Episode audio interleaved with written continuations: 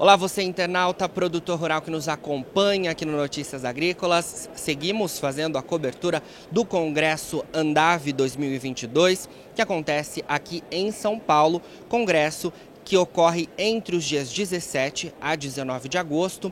E a FMC está por aqui. Eu converso agora com a Débora Prado, porque ela vai falar para gente um pouco mais sobre as expectativas para safra de soja e também um pouquinho sobre milho, não é isso, Débora? Fala para gente é, sobre a visão da FMC em relação a essa nova temporada, por favor. Bom, um prazer estar aqui com vocês hoje, obrigado pela oportunidade. Bom, a expectativa da FMC né, para essa safra de soja, eu acho que não é uma expectativa só da FMC, sim de todo o mercado, é que seja mais uma ótima safra para o agricultor e para o agro brasileiro. Né? É, quando a gente avalia todas as variáveis de mercado, a, o mercado de soja tem tudo para crescer nessa, última, nessa, última, nessa próxima safra. Né? É, quando a gente avalia níveis de estoque mundial de soja ainda continuam baixos, a demanda subindo, incertezas políticas aí no cenário internacional, guerra ainda acontecendo, enfim, preço de commodity ainda muito positivo né, para a soja. Então, tudo leva a crer que vai ser uma grande safra de soja novamente. Devemos ter aumento de área e aí vamos também depender um pouquinho do clima, né, Jonatas, para avaliar como que vai ser o clima aí, quem sabe bater mais um recorde em produtividade nessa próxima safra.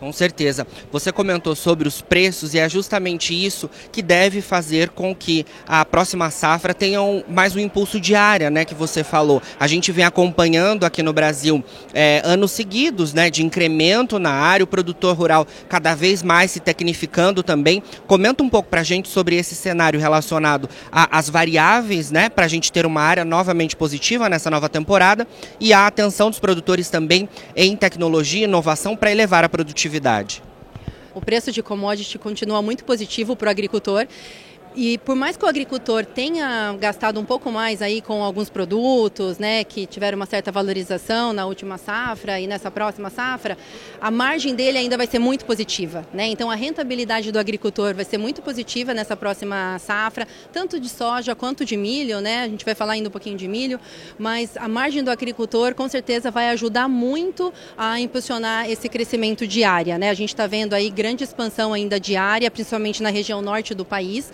E com certeza todos esses, com certeza esse cenário de rentabilidade vai ajudar muito, né? Agora é importante o agricultor estar conectado com, como você falou, com o manejo, né? Com o produto, ele procurar aí um consultor, um canal, é, alguém do mercado para orientá-lo com relação ao melhor manejo, né? A FMC hoje ela tem no campo é, diversos RTCs aí à disposição para suportar o agricultor, ajudar o agricultor a escolher os melhores produtos para fazer uma manejo e não perder esse preço de commodity, né, que está tão positiva. Com certeza. Gestão é uma palavra importante também para o produtor, né? Se planejar com soluções, como você falou, aproveitando esses bons preços, mas gestão é importante porque tem a questão dos custos que você também trouxe para a gente, né? Sim, com certeza. Acho que o, o, agricultor, principalmente nesses últimos anos, com essa volatilidade de tanto de, do preço de commodity quanto de custos, percebeu que não basta mais só é, preparar a lavoura e sair plantando e aplicando, né? Ele precisa se planejar, ele precisa fazer a gestão, né? Já tem alguns anos aí que o agricultor já vem comercializando antecipadamente, né, a sua safra e acho que nos últimos dois anos, né, desde que a pandemia começou aí, o agricultor viu que além de comercializar sua safra antecipadamente, ele tem que se planejar e fazer a gestão de toda de todo o portfólio, de toda a compra, né? Então, assim, uma tarefa a mais para o agricultor com certeza. Mas que vai trazer bons frutos, né? Com certeza, sempre a gente acredita né, na, na, na nessa, nesse futuro do agronegócio cada vez mais é, relevante para o Brasil, para a economia brasileira. Isso é muito importante. Queria trazer um ponto que é de incerteza também, é, que é a questão do clima. Né? A gente tem as, as perspectivas bastante positivas aqui no Brasil. É, mas tem sempre um ponto de atenção, que é a questão do tempo, é, que o produtor não consegue controlar, né? Então queria que você falasse um pouco sobre isso, porque a gente já vem de anos seguidos de laninha, que é um fenômeno climático que impacta fortemente a produção em algumas localidades do país. É, o, o clima realmente é algo que a gente tem que acompanhar, né? Não há muito o que fazer muito antecipadamente. O que a gente vem vendo nesse ano, por exemplo, nos Estados Unidos, nos Estados Unidos, que a safra lá já está começando, a gente está vendo um clima um pouco mais quente, né, um pouco mais seco. Então, lá nos Estados Unidos, os agricultores americanos já estão um pouco mais preocupados o quanto que isso vai impactar a produtividade. Aqui no Brasil, Jonathan, é, eu acho que é um pouco cedo ainda para falar de clima, né? A gente ainda precisa aí de mais um mês, 40 dias para entender exatamente como que vai ser a janela de plantio de soja.